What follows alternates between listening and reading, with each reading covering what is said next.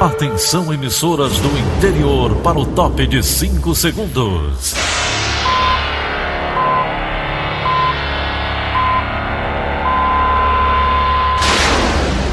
A Verdinha leva o som cada vez mais longe. Rádio Sul Cearense de Brejo Santo, Cristal de Quixeramobim, Iracema de Ipu, Jornal Centro-Sul de Iguatu, Macambira de Poeiras, Tabajara de São Benedito, Oroz FM, Pioneira de Forquilha, Itataia de Santa Quitéria, União de Camocim, Educadora do Cariri do Crato, Líder FM de Itapipoca, Aquarela FM de Miraíma, Liberdade de. Itarema, Carinhosa de Acopiara, Sertão Central de Senador Pompeu, Vale do Salgado de Lavras da Mangabeira, Vale FM de Nova Russas.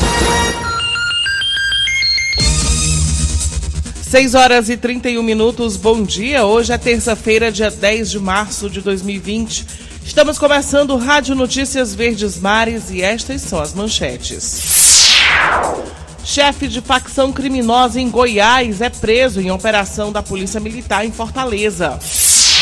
Mondumbim é o bairro com mais casos de violência contra a mulher. Ministério Público mira na pré-campanha de gestores e políticos. Sobe para 16 os casos suspeitos do coronavírus no Ceará. Essas e outras notícias em instantes. Rádio Notícias Verdes Mares. 6 e 32 Polícia. Polícia. Chefe de facção criminosa em Goiás é preso em operação da Polícia Militar no Ceará. Na Grande Fortaleza, havia um mandado de prisão em aberto contra ele pelo crime de homicídio. Vamos saber mais detalhes com Ricardo Mota. A prisão de Jaelson Alves de Souza, de 35 anos, o Duque, aconteceu na tarde desta segunda-feira no bairro Coaçu, na Grande Messejana, e ocorreu diante de uma operação da Polícia Militar, o Serviço de Inteligência da Polícia Militar, juntamente com o Comando Tático Motorizado. Jaelson, que tem um mandado de prisão em aberto lá do estado de Goiás, ele é acusado de ter cometido um homicídio que vitimou um agente da Secretaria Municipal de Trânsito. Ele estava em, aqui em Fortaleza há aproximadamente cinco dias e a informação é que estava hospedado, vivendo uma vida de turista, no apartamento de um amigo que também é faccionado. Jaelson Alves de Souza é considerado o 01 ou seja, a principal liderança do Comando Vermelho no estado de Goiás. E essa operação da Polícia Militar foi realizada exatamente na tarde desta segunda-feira. Nós conversamos com a Tenente Coronel Fátima de Paula, que é assessora de imprensa da Polícia Militar, falou sobre a Operação Raça de Fortes. Uma operação que foi deflagrada pela Polícia Militar, um efetivo muito grande, muitos homens, muitas viaturas. Essa operação foi deflagrada na terça-feira da semana passada no interior do estado, depois na quinta-feira na região metropolitana e por último na sexta-feira aqui na capital, aqui em Fortaleza. Os resultados foram extremamente expressivos. A operação da Polícia Militar, Raça de Fortes, acabou por volta do meio-dia desta segunda-feira. Nós também conversamos com a assessora de imprensa da Polícia Militar sobre os resultados, apreensão de armas, apreensão de drogas e também prisões que foram efetuadas. Vamos ouvi-la. Nós tivemos 21 armas de fogo apreendidas, nós tivemos 42 prisões efetuadas e tivemos também é, veículos apreendidos, um número de 36 veículos apreendidos. E a apreensão de drogas, nós tivemos aí por volta de 8 quilos eh, de drogas apreendidas também, com todo o resultado dessa operação. E com certeza nós iremos fazer sempre essas grandes operações para nós deixarmos a população mais tranquila, mais segura, com, com mais eh, eh, tranquilidade nas ruas. Ricardo Mota para a Rádio Verdes Mares. Uma criança de 8 anos morreu eletrocutado após ser atingida por um fio solto em Calcaia. A polícia vai investigar o caso. Os detalhes com André Alencar. A morte do menino Misael de Souza Matos da Silva, de 8 anos, chocou toda a família. Ainda abalado, o tio Ednardo contou como tudo aconteceu. Estava em casa, né? Aí o pai sai para cortar um capim para o animal que ele tem. Quando ele chegou lá perto de onde o pai estava, cortando o capim, só escutou os vizinhos já gritando: Não, não, não pega no portão não que tá dando choque. E até o filho que tá aí, ele já se desesperou na hora, ficou louco já que não sabia o que fazer. O caso aconteceu na comunidade de Caraúçanga, na zona rural de Calcaia, na região metropolitana de Fortaleza. Segundo a família, Misael saiu de casa para acompanhar o avô. Os dois já estavam juntos quando o fio elétrico se partiu e atingiu o menino que morreu na hora. O avô, seu Francisco Lúcio, está traumatizado. Ele considerava o neto um filho. Patrão, quando meu filho atrás de mim, mas tá meu filho. O tio Ednardo denuncia que o acidente aconteceu por falta de manutenção dos cabos da rede de eletricidade. Lá tem como árvore e fica batendo na fiação. A fiação, acho que desde quando foi colocado lá, parece que de 92 para cá nunca foi dada uma manutenção sequer. Em nota, Enel disse que lamenta o acidente ocorrido em Calcaia. Segundo a empresa, um cabo de baixa tensão se partiu depois das fortes chuvas e ventos e que já está oferecendo assistência à família. Sobre as reclamações de manutenção na região, a companhia acrescenta que não há nenhum registro de cabos partidos recentemente no local. O caso está sendo investigado pelo 23º Distrito Policial. Para a Rádio Verdes Mares, André Alencar. Uma nova facção se expande por Calcaia, na Grande Fortaleza, desde 2016. A organização criminosa é responsável por pelo menos 18 homicídios na cidade. Confira com Cadu Freitas. Investigações da Polícia Civil apontam que a nova facção cearense é responsável por pelo menos 18 homicídios nos últimos cinco anos. Todos os crimes foram cometidos por integrantes da nova facção. De acordo com as apurações, Alban Darlan Batista Guerra é o líder da nova organização criminosa. Ela atua principalmente no bairro Padre Júlio Maria e nos vizinhos Capuã e Jandaiguaba, em Calcaia. Darlan é um dos homens mais procurados pela Secretaria da Segurança Pública do Ceará. O governo do estado paga 10 mil reais para quem der informações que possam ajudar na captura do criminoso. De acordo com o escrivão Josenildo Menezes, da Delegacia Metropolitana de Calcaia, ele foi um dos fundadores do grupo.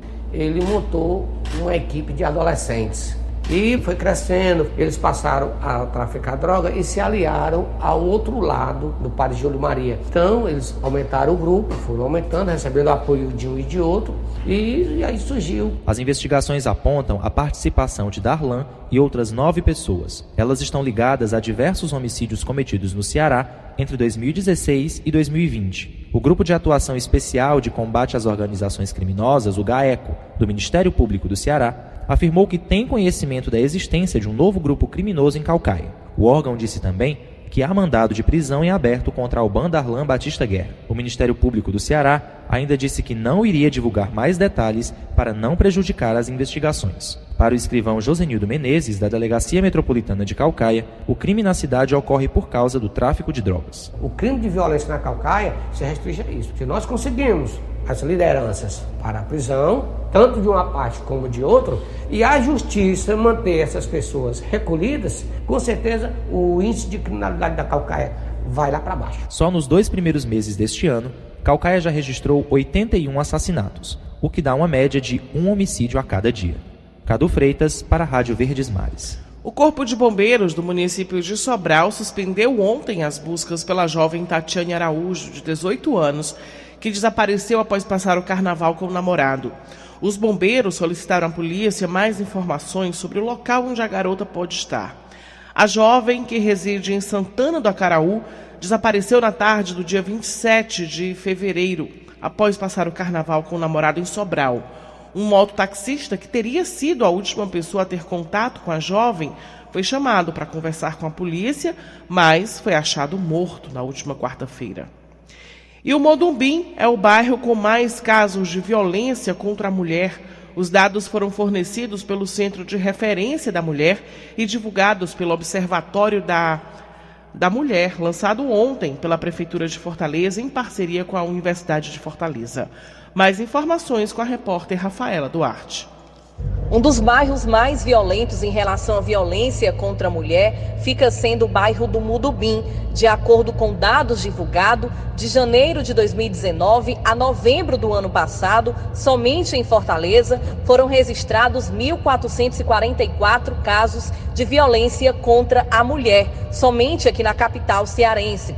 Na noite deste domingo, uma mulher foi brutalmente assassinada no Parque São José, aqui na capital cearense. O crime aconteceu justamente no dia em que é lembrada a luta das mulheres por mais igualdade e menos violência. Adriana Jardim de Araújo, de apenas 48 anos, foi morta a pauladas pelo próprio companheiro. Francisco José Lourenço Bandeira, de 43 anos, ele foi pego pelos vizinhos que acionaram a presença da polícia. Ele chegou a confessar o crime. O homem deu pelo menos 15 pauladas em Adriana. A vítima deixou três filhos, fruto de outro relacionamento. A motivação do crime está sendo investigada pela polícia. Rafaela Duarte para a Rádio Verdes Mares. 6h41. Cidade. Um novo boletim mostra 16 casos suspeitos do novo coronavírus no Ceará. Não há registros de casos confirmados no estado. Luan Diógenes tem mais informações.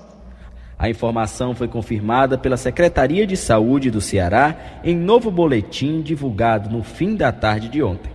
Fortaleza segue liderando o ranking de suspeitas no estado. São 11 em análise e 28 descartados. Juazeiro do Norte aparece com dois casos em investigação e as cidades de Aquirais, Calcaia e Itapipoca com um cada. E a Prefeitura de Fortaleza elaborou um plano de contingência para enfrentar a doença. O documento foi apresentado ontem ao Ministério Público do Ceará. A novidade é que Frotinhas, Gonzaguinhas e UPAs passam a atender pacientes com suspeitas do coronavírus. O Hospital São José não é mais a única unidade de atendimento aqui na capital, embora seja a única responsável pela coleta de análise. Mais oito hospitais e seis unidades de pronto atendimento municipais estão fazendo atendimento inicial de casos suspeitos. A secretária de saúde do município, Joana Maciel, disse que a fase é de vigilância e que todas as unidades da capital estão capacitadas para receber pacientes com suspeita da doença é exatamente a gente monitorar os casos suspeitos, buscar fazer os exames para descartar ou confirmar. A unidade de saúde que está preparada para fazer esse diagnóstico é o Hospital São José. No entanto, no, todas as nossas unidades, os profissionais foram treinados para fazer a orientação adequada à nossa população. Já a nível nacional, o Brasil tem 663 casos suspeitos de Covid-19 em análise e 25 confirmados. Luan Diógenes para a Rádio Verdes Mares. E a Itália é o primeiro país a restringir deslocamentos em todo o território por conta de casos do novo coronavírus. Sérgio Ripardo. A Itália tem mais de 9 mil pacientes infectados pelo novo coronavírus. Depois da China, é o país com maior número de casos em todo o mundo. O número de mortos pela doença não para de aumentar. Já são 463 óbitos registrados. Ontem, o governo italiano tomou decisões drásticas de quarentena, que vão valer para todo o país até o começo de abril. Fica proibido fazer viagens pelo país. A exceção é se for por motivo de trabalho ou saúde. Bares e restaurantes devem fechar até às 18 horas. Aulas de escolas e faculdades estão suspensas. Reuniões públicas, eventos religiosos e esportivos estão proibidos. A estudante cearense Yasmin Rodrigues que faz intercâmbio em Roma, contou à reportagem do Diário do Nordeste que a capital italiana, uma das mais visitadas pelos turistas na Europa, está praticamente vazia. A Fontana de Trevi, que costuma ficar sempre lotada, não registra movimento significativo de turistas. Yasmin relatou ainda que as aulas foram suspensas em todo o país e que a população já sente os efeitos no bolso. Ela comprou 75 ml de álcool líquido por 4 euros, o equivalente a quase 24 reais, e está muito difícil encontrar o produto. Sérgio Ripardo para a Rádio Verdes Mares. Vamos agora direto para a redação integrada do Sistema Verdes Mares. A jornalista Lígia Costa tem mais informações para a gente. Bom dia para você, Lígia. Bom dia, Daniela. Na noite de ontem, moradores disseram ter ouvido o barulho de diversas explosões em um loteamento na localidade de Três Marias, em Juazeiro do Norte. A suspeita é que os estrondos estão sendo provocados por alguma atividade de explosão de rochas. Segundo moradores da região, outros abalos teriam ocorrido no último sábado 8. As explosões estariam causando tremores e provocando danos estruturais nas residências. O reciclador Gilvan Pereira relatou que, dentre as consequências das explosões, diversas rachaduras foram provocadas nas paredes. Já a dona de casa Vanderlânia Fernandes teve um ferimento no ombro depois que parte do forro da casa veio abaixo.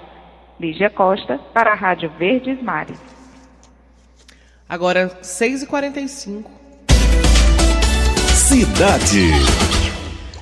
Para celebrar a passagem do Dia Internacional da Mulher, o Sistema Verdes Mares promove hoje, às 7 horas da noite, um bate-papo sobre o tema Saúde Mental da Mulher quem faz o convite é a repórter Gabi Dourado.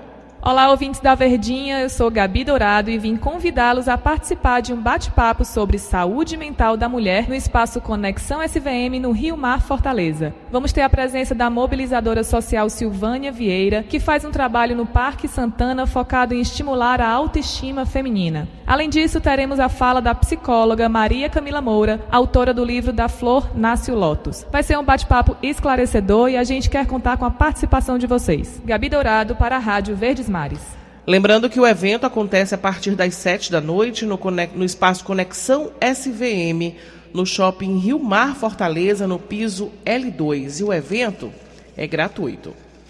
E logo mais às 8 e meia da manhã serão empossados os 96 novos servidores da Secretaria da Cultura do Ceará. A solenidade acontece no Palácio da Abolição e vai ser presidida pelo governador Camilo Santana. Eles vão atuar nas áreas de artes cênicas, dança, artes plásticas, cinema, letras, música, história, biblioteconomia, comunicação social, arquitetura, entre outras. O secretário da Cultura, Fabiano Piuba, destaca a importância desses novos servidores. 10 de março de 2020 é uma data histórica a partir de hoje, considerando que estão tomando posse os servidores da Secud em 53 anos de existência da Secretaria. O governador Camilo Santana estabeleceu na Lei 16026 do Plano Estadual de Cultura, mas é, sobretudo, condições dadas para o fortalecimento institucional do órgão voltado para a qualificação das políticas culturais no estado do Ceará. 6h47. Esporte.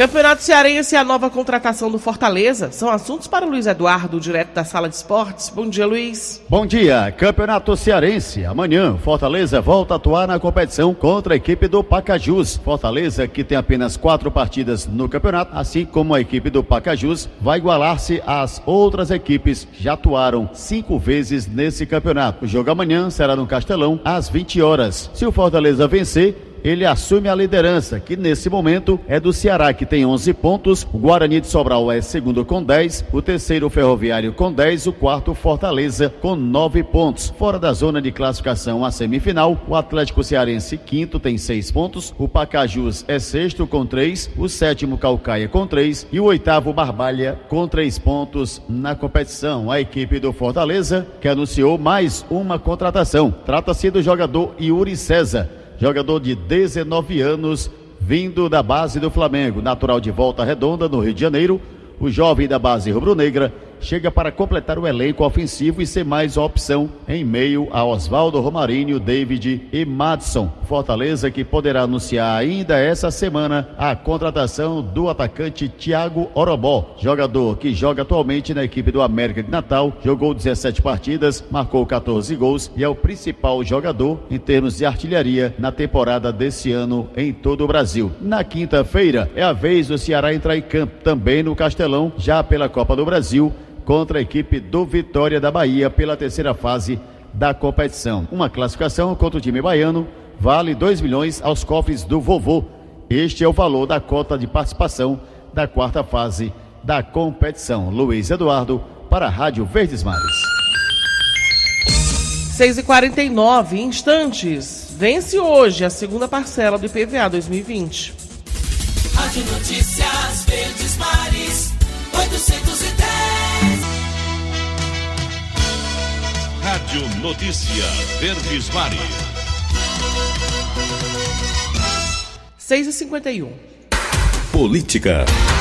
O Ministério Público do Ceará mira na pré-campanha de gestores e políticos. São condutas proibidas pela Justiça Eleitoral a pedido explícito de voto, a apresentação como candidato e a propaganda envolvendo custos. Alessandra Castro tem mais informações. Com o início da corrida eleitoral no Ceará, o Ministério Público do Estado também começou a fiscalizar campanhas antecipadas.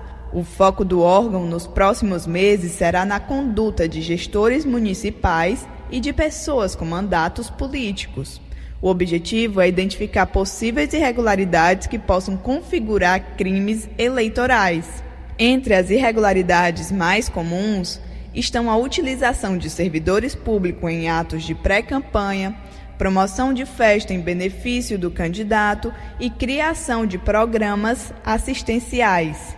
Esses atos podem caracterizar conduta vedada a agente público, abuso de poder político e econômico. Para estarem atentos às ações, os promotores eleitorais do Ceará já começaram a receber capacitações para se atualizarem às novas resoluções do Tribunal Superior Eleitoral e identificar melhor condutas que possam caracterizar crimes. Até agosto, eles irão se reunir quatro vezes para se atualizar sobre o pleito deste ano. As informações completas sobre a atuação do Ministério Público nas eleições deste ano você confere no site do Diário do Nordeste.